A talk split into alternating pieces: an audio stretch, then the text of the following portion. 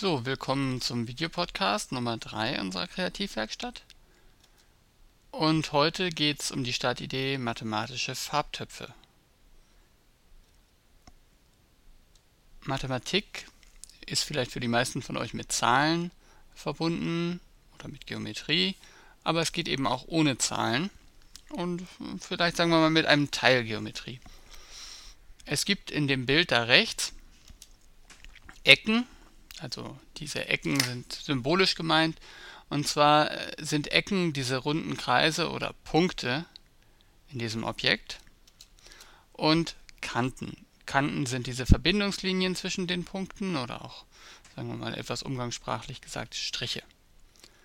Und ein Gebilde, das aus Ecken und Kanten besteht, nennt man in der Mathematik einen Graph. Das Ganze heißt eben ein Graph. Und so Fragen, die man sich stellt, sind zum Beispiel diese, ähm, sind diese Graphen gleich? Naja, jetzt kann man überlegen, was damit gemeint ist und es soll folgendes bedeuten. Wenn wir davon ausgehen, dass die Kanten nicht starre Verbindungslinien sind, sondern sowas wie Gummibänder, die man beliebig dehnen kann, aber man kann sie eben nicht zerreißen, dann kann man sich fragen, sind sie gleich? Also kann ich den rechten Graphen, sagen wir mal, so umziehen und umarrangieren, dass er genau so aussieht wie der linke. Und was ich machen würde, wäre, ja, man sieht es schlecht, also färben wir doch einfach mal die Ecken ein und dann kann man es leichter erkennen. Also, wir haben jetzt im linken Bild die Ecken eingefärbt und Nummer, äh, also mit Buchstaben versehen. Die heißen A, B, C, D.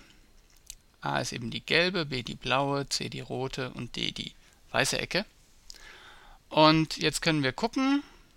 Im rechten Bild haben wir das genauso gemacht. Wir nehmen jetzt die gelbe Ecke A im rechten Bild, bewegen sie ein bisschen nach unten. Wir nehmen die blaue Ecke B, bewegen sie nach links.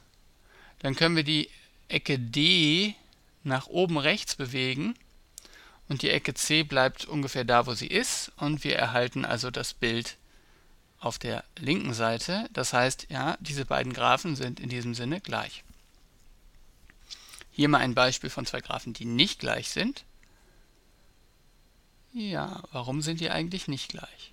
Die haben auch dieselbe Anzahl von Ecken und dieselbe Anzahl von Kanten, aber mehr verrate ich jetzt an dieser Stelle einfach nicht sondern sage, das ist eben eine Frage, die hier offen ist. Also eine mögliche Frage, die man sich stellen könnte, wie kann man denn begründen, dass die beiden obigen Graphen nicht gleich sind? Oder man könnte fragen, wie viele unterschiedliche Graphen mit fünf Ecken und fünf Kanten gibt es wirklich? Für welche Graphen brauche ich höchstens zwei Farben, damit niemals zwei Ecken der gleichen Farbe durch eine Kante verbunden sind? Ja, was soll das jetzt bedeuten? Also wenn ich jetzt diesen Graphen einfärbe, und jede Ecke kriegt halt eine dieser beiden Farben. Passiert es dann oder kann man verhindern, dass man sowas braucht, äh, ja, oder dass, dass zweimal dieselbe Farbe benutzt wird bei zwei Ecken, die durch eine Kante verbunden sind. Ja, und natürlich gibt es auch noch eigene Fragen, die ihr euch stellen könntet. Und damit kommen wir wieder sozusagen zu unserer Aufgabe. Es gibt wieder die Auswahl zwischen Problemlöser und Problemfinder.